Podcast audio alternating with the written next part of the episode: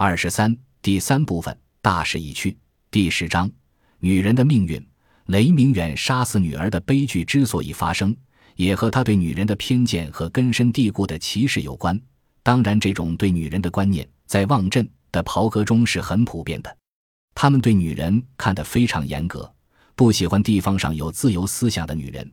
对于他们眼中的所谓浪荡的女子，更是仇视。从晚清以来，地方精英就不断批评女人和男人的交往，即使那些主张改良的新派士绅。对妇女的抛头露面也是百般指责。到了一九三零年代，妇女仍然受到禁锢和歧视，特别在乡村，情况更为严重。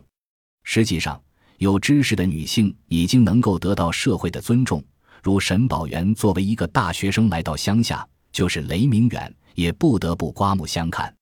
但是，他们对自己周围的妇女，包括乡邻和亲戚，仍然是那么粗暴。沈宝元对此深有感触。传统的习惯、陈腐的风俗，这种无意的社会控制，对于他们真有根深蒂固的影响。设若谁违背了旧礼教的俗例，就会受社会的轻视及大众的反对。所以，我们也可以这样认为：虽然是雷明远杀死了他的女儿，但是也是这个社会杀死了他。社会的现代化程度，往往突出表现在妇女的社会地位上。从相当程度上说，在雷明远和望镇，许多人的头脑中仍然对妇女持非常保守的态度。传统社会中的妇女不过是男人的附属物而已，没有独立的人格，没有独立的经济地位。从各种地方之中，我们可以看到社会对他们的道德要求、传统伦理对妇女的控制，决定妇女在社会中的位置。地方志中所表彰的烈女，就是节孝。贞烈的妇女因其书行一范，成为榜样，而实际却意味着对妇女人性的压抑、身心的摧残。我们经常读到所谓“夫死从子，母以子显”这样的赞誉之词，不就是对妇女的一种道德束缚吗？利用张扬女德，以对妇女造成强大的社会舆论和心理压力。在四川，从二十世纪初便已经形成了妇女解放的强大舆论。这是因为清末新学堂的兴起、新思想的传播、新媒体的发展，当时便有人大张旗鼓地提出了妇女解放。我待要举双手，打破男女尊卑级；我待要鼓双唇，吹起了女学大风潮。你看那破碎山河，全仗我素手纤纤的好。要求男女平等，大兴女学，提出了妇女在重振河山中的重要作用。由于风气的开化。当时有主张男女婚姻自由者，有要求男女平权者。成都文明书局甚至印制有《自由结婚歌》，即当初指环交换、简祝平生最敬最爱的学堂知己。可笑那旧社会全凭媒妁通情，公开提倡自由恋爱、自由结婚，反对包办婚姻。另外还有提倡天族等的宣传。妇女，特别是知识妇女的思想状况有了很大改变。到辛亥保路运动爆发时，妇女已达到参与政治生活的地步，她们甚至建立了自己的政治活动组织——女子保路同志协会，还发出告川中妇女书，号召全川妇女挽救危亡。他们实际把这一运动作为争取自己应有权利、反歧视和压迫的斗争。中国有所谓“女子无才便是德”，妇女亦认为自己的毕生事业就是生儿育女。外国人也认为中国女子为玩物，这是中国妇女的耻辱。在晚清，四川的妇女就宣布过要以我四千余年无用之妇女，化为保国保众之柱石，并可造子孙之幸福。但是，当我们看到他们在一九四零年代在望镇的地位时，不得不承认这个变化真是太艰难、太缓慢。沈宝元的报告中谈到几件事情，说明望镇妇女卑微的地位。有两家军人后代家庭，一个是何家，父亲早已去世；另一个是余家，父亲远在桂林。由于两家都见过世面，加上这两位母亲都非常溺爱自己的孩子，所以这两家的女孩子的作风难免与乡下女子有些不同，态度活泼，举止在乡民看来不免有些轻佻挑，而且还和其他中学的男学生做朋友，差不多许多乡人们都很歧视他们。雷明远这个顽固头脑，怕女儿受他们的坏影响，坚决禁止淑英与他们一起玩耍。有一次，他看到淑英跟他们在一起，暴跳如雷，要推她下河去。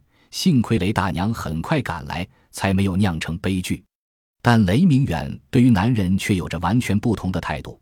他觉得儿子可以传宗接代，可以支撑门户，所以雷明远愿意出钱供儿子上学，还为儿子将来做生意准备了钱。但是他绝不情愿拿钱让淑英受教育。当然，这也有他是继父的因素。他只是希望早日把淑英嫁出去，平日都是以很严厉的态度对她。雷大娘常常因为他对待儿和女的不公平与他发生口角，但也没有办法使他改变主意。假如儿子巨龙没能上学，淑英就更没有念书的可能。所以雷大娘总在设法让巨龙报名入学。作为继母，她孜孜不倦地督促继子读书，也是为了争取淑英读书的机会，因为她可以从男孩念书的费用中拨出一部分给自己的女儿。但读书是一笔不小的开销，做母亲的用心良苦。她经常当耳环、卖首饰来凑足女儿的学费。但巨龙对念书毫无兴趣，常常逃学；而淑英则聪明用功，她在家常以小先生的姿态讲解功课给哥哥听。母亲看着心里高兴，还炫耀地告诉旁人。但是重男轻女的雷明远则非常不满，觉得丢了面子。他不喜欢淑英活泼的性格，觉得女孩子就应该规规矩矩。学校开游艺会，当有淑英表演的时候，他却很不愿意看。相反，雷大娘则高兴的有说有笑，觉得女儿是母亲的光荣。雷家夫妻常为此而产生矛盾。关于雷明远的封建脑筋，还有更多的故事。过去的雷明远以凶狠闻名，也爱管别人家的闲事。对自己家里的女人管得更严。雷大娘的娘家姓郭，有一个姐姐嫁给成都东南龙泉驿的黄家，丈夫早早亡故，一直守寡。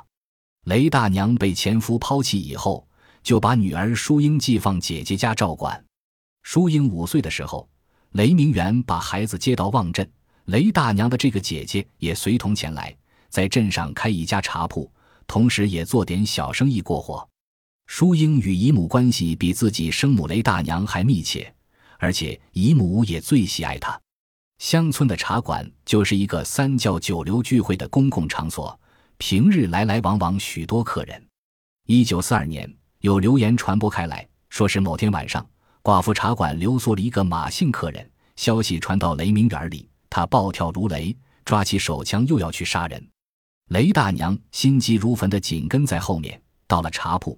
很多人都拉扯劝说着，听到风声的寡妇拼命逃走了。雷大爷将铺里的茶碗、杯盘、碗柜、桌椅等砸得稀烂，甚至棉被、衣裳等也撕成碎片。他还发誓以后要见着这个浪女子，一定要将她活活杀死。以后寡妇再也没有赶回望镇，只得住在成都，靠做小生意度日。我们不知道这个流言是怎样传播开来。到底寡妇和客人有何关系？但是沈宝元觉得冤枉的可能性极大。即便真有其事，在别的地方，寡妇与人同居的事实最多不过是受欲舆论的制裁和旁人背后的非议罢了，绝不会受当众侮辱或甚至有性命之忧。如果是有人散布的谣言，那还会有提出名誉受侮辱的控诉。但是川西平原。被审认为是在一个旧礼教笼罩下的乡村，一个袍哥首领的家庭，不能对这样的流言蜚语坐视不管。但雷明远不是利用他的权力去调查谣言的出处，而是立刻要惩罚当事人，这和他杀死自己女儿一样的残忍和武断。他之所以这样，是因为他作为袍哥大爷的颜面是最重要的，而事情的真相、女人的名声乃至性命，则并不是他所关心的。从社会学的角度看，除了人为的社会控制外，道德控制与宗教控制也是有必要的。如果在正确使用方面说来，未尝不是一种好的改进社会的方式。但是在沈宝元看来，社会控制一种是人为，一种是文化和传统。在川西平原，这两者的控制对于社会改进无甚贡献，有时甚至是梗阻社会的进步。知识精英把这称之为守旧的封建积习，这种积习只会对弱者有伤害性的作用。当需要处理出现的问题的时候，经常发生的不是积极的善导作用，而是恐吓与谋杀。这样的社会控制就是一种可怕的控制，与文明背道而驰。雷明远对妇女的歧视，还表现在他对使女俊芳的态度上。俊芳原是离此地有百里路之远的皇家坝上谢家的童养媳，在前年因为不堪婆婆的虐待而逃了出来。童养媳是过去中国社会中普遍存在的一种婚姻状态，无论贫富都有可能受养。一般是穷人家的女孩，从小就被送到别人家作为名义上的媳妇，等长大后再和那家的儿子圆房成家。富人家买童养媳。经常是因为儿子生病要冲洗，或者儿子有残疾、痴呆等毛病，一般人家不肯把女儿嫁给他，只好买穷人家的孩子来传宗接代。甚至平民家也可能花很小的代价收养弃婴或者父母无法养活的小女孩，这样长大成婚的时候也不用花聘礼了。这种风俗已经有很长的历史。据元代关汉卿《窦娥冤》的第一者，蔡婆婆不幸夫亡。只有一个八岁的儿子，邻居窦秀才向他借银子二十两，一年后本利相加，应该还银四十两。他数次索取，但窦秀才没有钱还。蔡婆婆见秀才有个七岁的女儿，长得可爱，于是提出要他做童养媳，以抵这四十两银子。就这样，年幼的窦娥因负债而到了蔡婆婆家。童养媳从小进入别人家，事情还是不幸，就要看运气了。有的好人家待童养媳如自己女儿，如《窦娥冤》里面的蔡婆婆，这样可以逃脱饥寒交迫的处境；但有的人家却把他们当丫鬟使用，动辄打骂，如这里的俊芳。俊芳出逃后，经人介绍来到了雷家，每日烧饭、洗衣、缝补等。俊芳的性情比较孤僻，有时候还很近于倔强，不像其他佣人们乐天安命。他知道被奴役的痛苦，常想反抗。在紧张工作之余，他总是希望能偷得一些空闲，能多一点睡眠的时间，或者在橱柜偷吃一点东西。借用 J. 斯科特的话来说，这也可能是他作为一个弱者的反抗吧。本集播放完毕，感谢您的收听，喜欢请订阅加关注，主页有更多精彩内容。